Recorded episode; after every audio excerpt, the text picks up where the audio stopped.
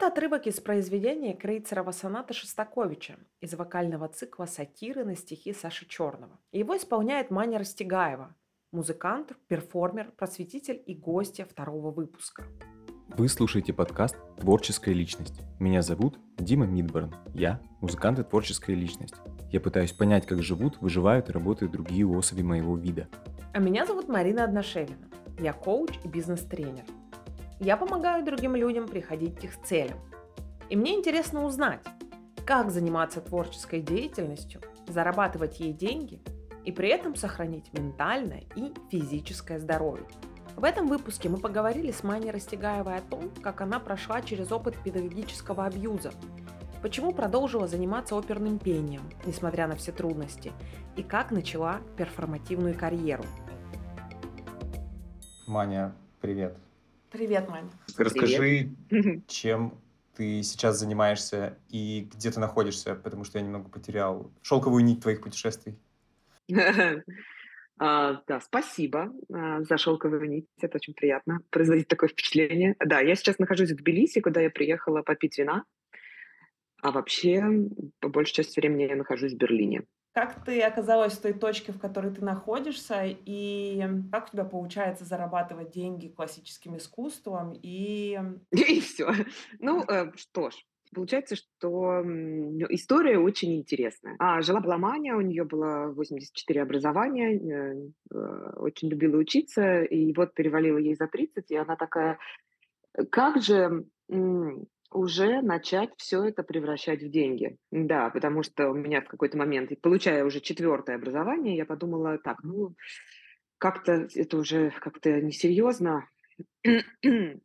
Надо найти, как, как из этого выжить звонкую монету. А, да, и совершенно случайно я придумала, ну, как случайно? Нет, конечно, не случайно. Но, в общем, мне всегда нравилось рассказывать людям про классическое искусство, потому что я люблю классическое искусство, там, и живопись, и музыку. У меня был период, когда я в Третьяковку ходила раз в месяц, просто ходила и смотрела, и там, о, о, о, боже мой, о. В общем, вот люблю я все это классическое очень, очень сильно. Какой-то во мне живет такой ретроград. И в какой момент я обнаружила, что друзьям очень нравится ходить со мной в Третьяковку, потому что я там такая рассказываю, и и, и все оказывается интересно, а не скучно, как обычно это бывает. Я подумала, да, действительно неплохо, можно почаще об этом рассказывать. Э, вот. А потом, в момент отчаяния, короче говоря, получилось так, что я получила образование экскурсовода и э, придумала свои экскурсии по Москве. И особенность экскурсии была не только в том, что я там изящно материлась, но, как вы хорошо знаете, я там еще и пела э, оперным голосом песни приобщала людей к классическому искусству, э, не спрашивая предварительно у них, как им это, хотят ли они этого. А, да, потому что обычно люди не хотят слушать оперу добровольно. Да, обычно есть какой-то очень-очень маленький процент общества, э, которому нравится слушать оперу добровольно. А все остальные, если слушают оперу, то они ее слушают, потому что им кажется, что это может что-то привнести в их жизнь, э, нужное им, или потому что им нужно блеснуть э, какой-то такой образованностью, или просто они хотят почувствовать себя культурными людьми. Кстати, вот это как раз полный провал.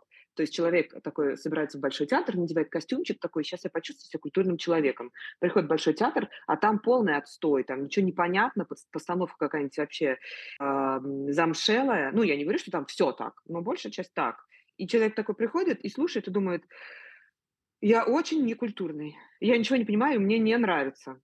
Это значит что? Это значит, я очень некультурный. Потому что сидят же вот все эти остальные люди, им нравится, очевидно. Да, на самом деле почти все так думают примерно. Короче, вот. А я начала вот так вот э, это классическое искусство им подавать, что они такие, о, а так это же норм. Это же на самом деле норм. А, а некоторые такие, так это классно. И да, и получилось, что с экскурсия это вот такая прогулка, где я рассказываю людям об искусстве классическом, рассказываю о персоналиях, где они а, занимались сексом, где они напивались в срань, ну и прочие такие приятные моменты, которые культурному человеку всегда приятно слышать про другого, другого культурного человека. Да, и, соответственно, пела оперу, обязательно в тему, то есть, э, там, если в этом доме жил Чайковский в такие-то годы, то я обязательно смотрела там, что, что в эти годы он написал, и такая, о, так вот буквально здесь, под этим кустом, Петр Ильич, как говорится, писал свое что-нибудь. И дальше выдаю эту самую арию или что-нибудь такое, и людей очень впечатляло, им очень нравилось. Я думаю, что самые главные две вещи были здесь с одной стороны, у человека была возможность не токсично приобщиться к классическому искусству и провести время прям вот приятно, несмотря на то, что с классическим искусством. А с другой стороны, только что у меня была прекрасная мысль, но я забыла сейчас. Так бывает. У меня вот по ходу твоего рассказа возник э, вопрос, почему так сложилось, что приобщение к классическому искусству связано с тем, что вот сейчас современное общество называет токсичностью. Даже если ты не стремишься в какую-то институцию, если в институт или в университет, если не стремишься, это все равно ты проходишь через какую-то мясорубку из очень умных и очень токсичных людей. Вообще, как так получилось и как этого всего алчащему знаний уму избежать? И возможно ли это вообще? Ну, я думаю, что это возможно, но для этого нужно учиться а, классическому искусству или вообще какому-либо искусству не в России. Я не знаю ни одного, наверное, не травмированного образованием в сфере искусства человека, Наверняка есть исключения, но в целом образование в сфере искусства в России, ну, не знаю, в постсоветском пространстве, наверное, но в России точно построено на, на постоянной какой-то боли и на постоянном унижении обучающегося. Больше всего это, конечно, проявляется в актерском образовании там вообще, как бы, пока тебя не смешали с говном, ты не актер. В музыкальном образовании этого чуть-чуть поменьше, но тем не менее тоже. Это постоянно, да, тебе действительно, как ты очень хорошо сказал, нужно пойти через мясорубку. И э, я думаю, что причины здесь, ну, скажем так, две основных причины. Это снобизм и это неудовлетворенность. В принципе, это две стороны как бы одной медали. Проблема в том, что, к сожалению, на самом деле в искусстве умных людей довольно мало. Ну, честно говоря, так же, как и в любой сфере, если честно. А, я вот спрашивала у своих подруг, которые работают в науке, и говорю, ну вот у вас хорошо, все умные. Она такая, в смысле? все умные? Нет. Ну, то есть проблема в том, что в любой сфере как бы умных людей мало.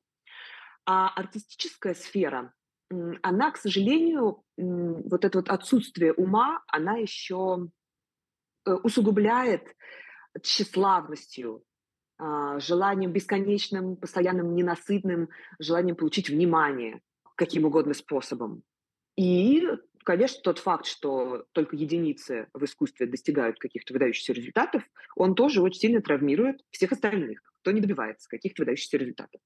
И кто в основном преподает в русских вузах. Конечно же, те, у кого бесконечные гастроли и успех, они в русских вузах не преподают. Преподают те, у кого либо этого ничего не получилось, либо когда-то получилось, но сейчас уже все. И в этом проблема, на мой взгляд, которая как раз заключается в том, что э, очень многие неумные люди, которые идут преподавать, потому что они недостаточно классно там пели или играли или что-то еще делали, и они такие идут преподавать, она заключается в том, что они вымещают свою собственную неудовлетворенность, э, свою там грусть, печаль по поводу того, что у них ничего не получилось на своих учениках.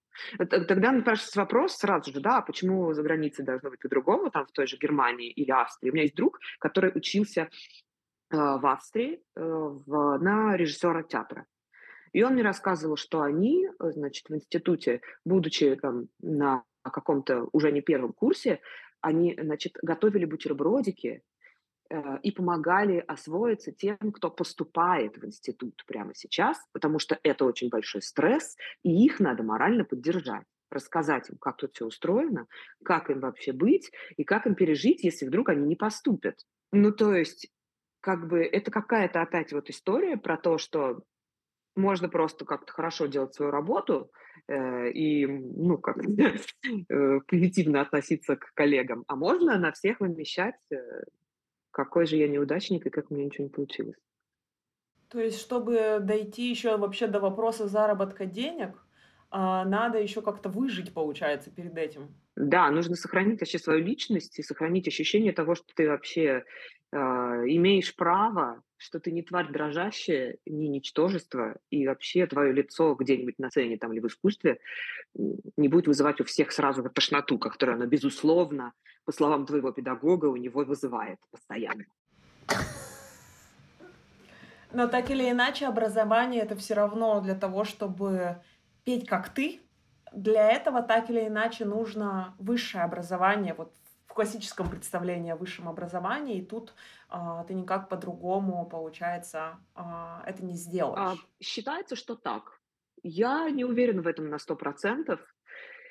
Проблема в, ну как, не проблема, а специфика академического музыкального образования заключается в том, что нужно очень-очень много, что называется, надрачивать технику. Ну, прям очень много. И нужен все время кто-то рядом, кто тебя будет эм, контролировать. Направлять. Да, да. В нашей стране, э, ну, в России, как бы не котируется человек, который не получил академического образования, то есть не закончил вуз потому что считается, что в этом случае он не получил там должного тренажа, не получил должного объема знаний. Я не знаю, честно говоря, пока, как точно с этим дело обстоит, например, там, в Германии и во Франции, потому что у меня не было цели в Германии, во Франции или где-то еще искать тоже академическую там работу в театре, вот что-то такое.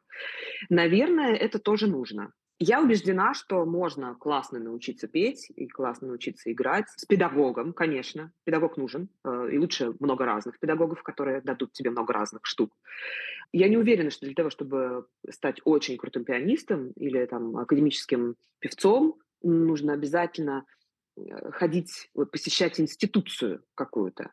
Но э, на самом деле зачем нужны институции? Они нужны за тем, чтобы перезнакомиться и получить связи, за тем, чтобы попасть в социум, попасть в эту внутреннюю тусовку. Потому что э, без связи, как мы знаем, ну, почти нигде ничего не делается. В искусстве точно так же ничего не делается. Поэтому человеку, который даже гениально поет или гениально исполняет там Рахманинова, совершенно технично, блестяще, и обладает знаниями по истории музыки, обладает знаниями там гармонии, там, сам пишет, сам, ну, то есть все, все, все, все, все имеет, но не имеет связей.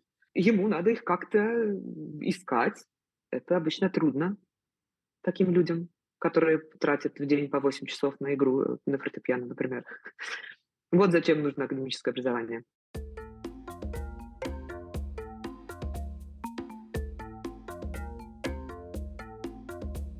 Предположим, Маня, наш герой, выжил, а, как-то закончил классическое образование, и его личность не распалась.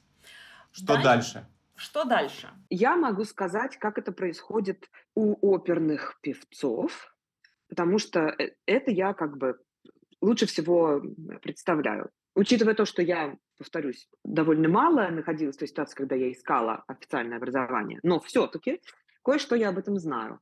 Как правило, нужны рекомендации. Нужно, чтобы тебя взяли за ручку и привели к правильному человеку, художественному руководителю в театре, дирижеру. Для этого нужно, как бы, человек, который приходит с улицы, должен петь идеально.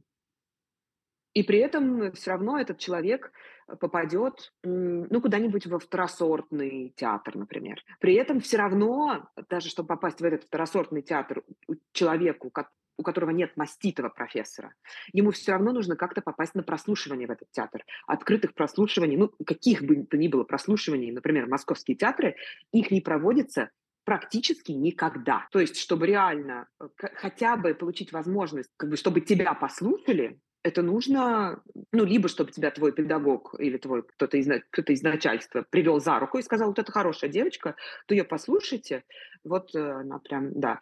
А, либо, ну, нужно, я не знаю, какими-то невероятными вообще способностями обладать э, что называется, connecting people во всех смыслах. И это, я так понимаю, очень маленькая часть людей, которые получили образование, они получают возможность благодаря там связям, их талантам, а, неустанной работе вообще оказаться вот в какой-то этой некой институции и зарабатывать все-таки деньги. Правильно я понимаю?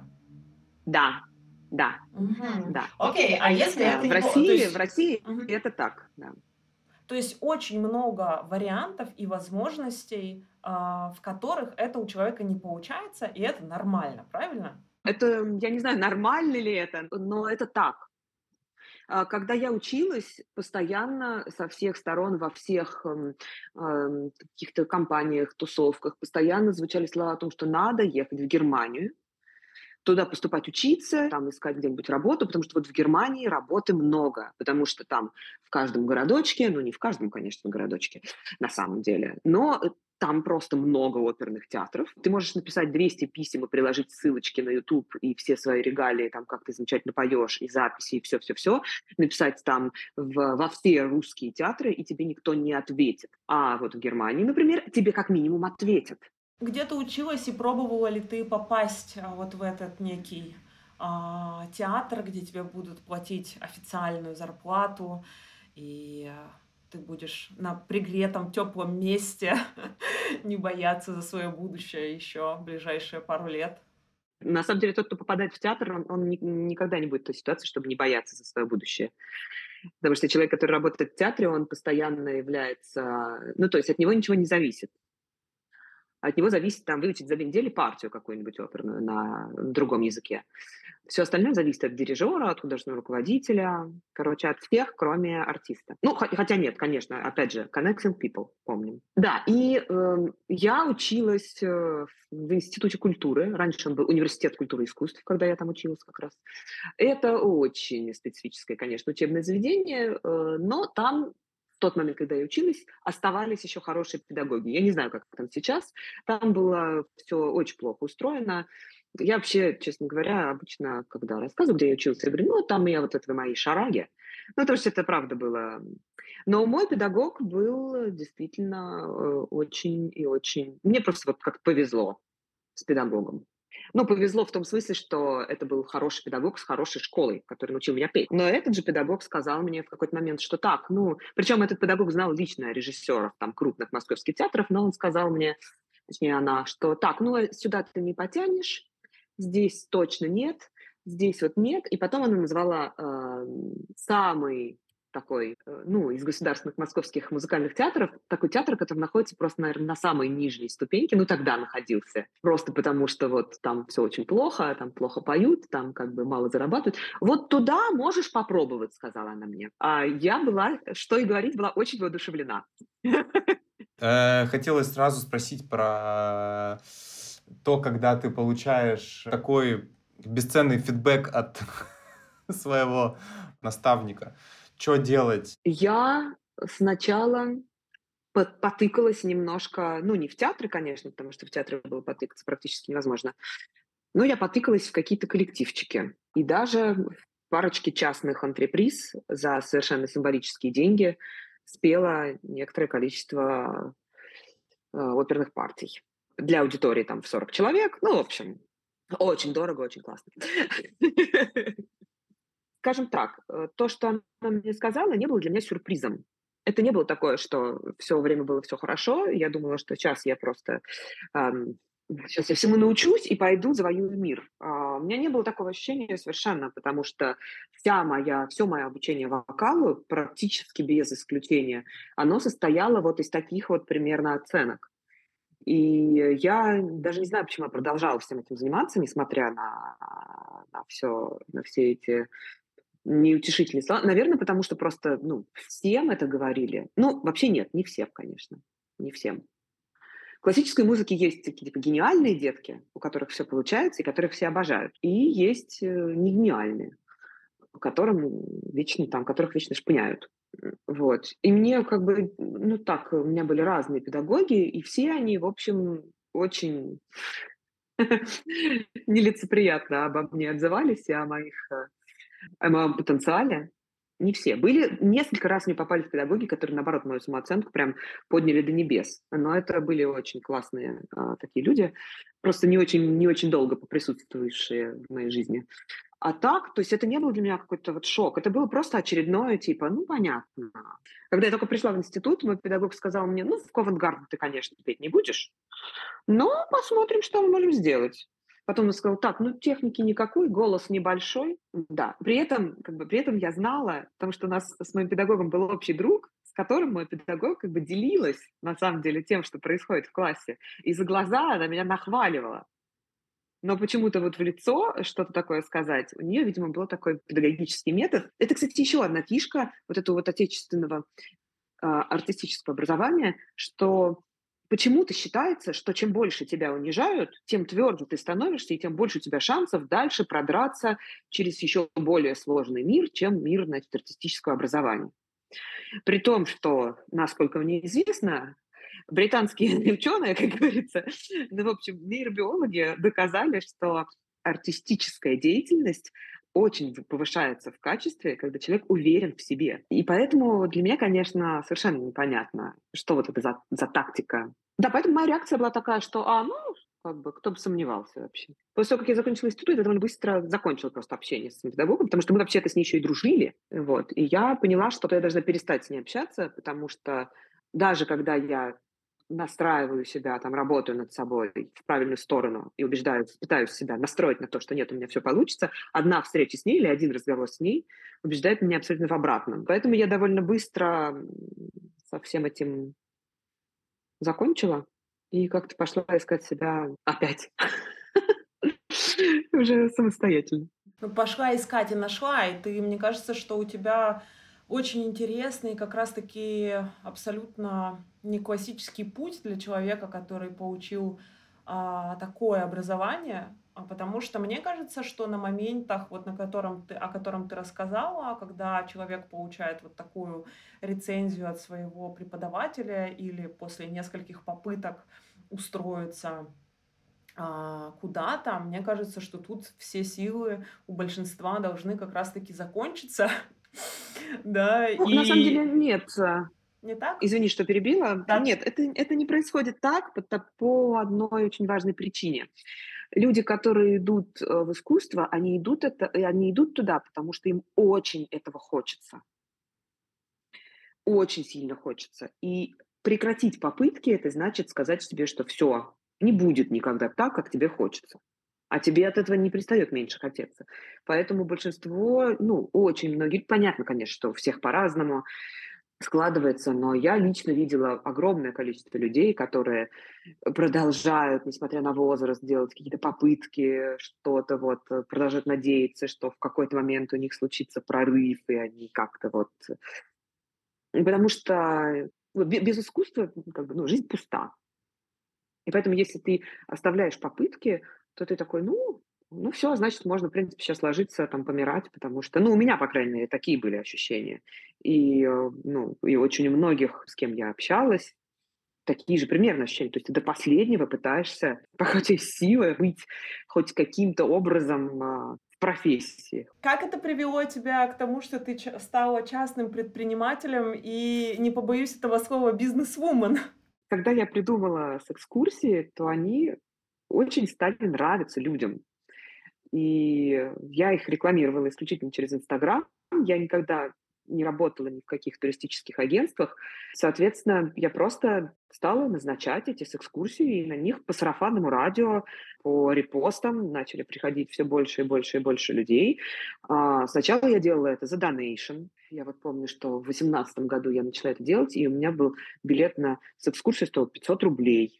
И я так еще переживала, что сейчас кто-нибудь вообще пойдет, а пошли. И потом пошли еще, и пошли еще, и пошли еще. И в результате, спустя там, 4 года, уже билет на экскурсию стоил в 6 раз дороже, и люди все равно постоянно шли. И, вот. и мне каждый раз было, конечно, трудно повышать цену, это всегда был какой-то такой психологический барьер.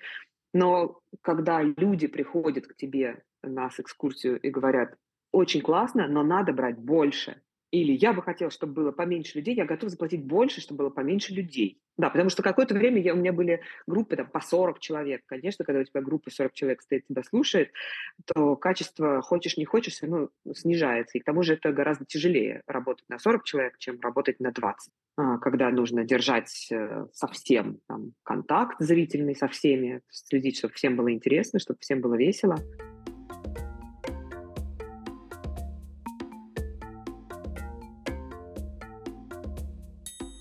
Расскажи, получается ли вести э, с экскурсии в Берлине? То есть как там у тебя, ам, я так понимаю, что часть аудитории, она, скорее всего, тоже переехала. Ам, какая разница между с экскурсиями там в Берлине и в России? Как ты это чувствуешь, ощущаешь? Ну, эм, скажем так, во-первых, с экскурсией в Берлине вести не особенно получается. Я провела в Берлине, кажется, за все время три экскурсии. И на них собралось определенное количество народу. Ну, конечно, э, в Берлине нет такой аудитории, которая у меня была в Москве и Петербурге. Ее нет, потому что большая часть моих подписчиков там, в Инстаграме, она из Москвы и Петербурга. Просто количество людей, на которых эта информация распространяется, она очень, э, количество очень-очень-очень снизилось. А при этом, конечно, в эмигрантских кругах так называемой новой волны, тех, кто переехал а, после начала войны, конечно, меня знают довольно много, и для меня это часто бывает таким приятным сюрпризом, что меня там добавляют в какой-нибудь очередной чатик, и мне там, ой, как здорово. Там. Ну, это очень, конечно, приятно. И часто, когда я куда-то прихожу, меня узнают и говорят там спасибо за контент и все такое. А, но у нынешней новой волны иммиграции в Берлине, к которой я принадлежу, есть своя специфика. Это в основном люди искусства. Понятно, что очень много, конечно, есть программистов и всего-всего, но вот те, кто знают меня, это в основном люди искусства. Это такая же богема, как я. Ну, а то, что я делаю, оно, конечно, ну, не совсем для богемы сделано, по крайней мере, за те деньги, за которые я это делала в Москве. Это скорее для людей, которые хотят к этому приобщиться. Хотя понятно, что люди из области искусства тоже с удовольствием ко мне ходили. Но, поэтому... тем не менее, тебе, как э, женщине эпохи Ренессанса, которая умеет и петь, и писать картины, и э, рассказы, и просвещать людей, а, тебе удалось провести э, первую выставку именно в Берлине. И тебе туда тоже удалось встроить пение. Элементы перформанса. Да, что круто. Я считаю, что пение нужно встраивать везде. Потому что, как это не удивительно, но вот мое пение всем нравится, несмотря на то, что оно оперное. Ну, понятно, нет, конечно, не всем, но обычно, когда меня слушают, большинству нравится. Я думаю, что, конечно, это связано с тем, что я делаю это как-то по-простому, без вот этого серьезного лица, там, и не верещу, конечно, там какие-то сложнейшие арии с верхними нотами, которые, даже когда их хорошо поют, нужно так иметь подготовку, чтобы их послушать. То, да, каждый раз, когда я где-то публично появляюсь, я обязательно стараюсь вернуть э, какой-нибудь романс или песенку, ну, потому что, во-первых, я это люблю, во-вторых, это людям нравится, и это создает классную атмосферу. Факт тот, что мне нравится идея междисциплинарных каких-то таких связок.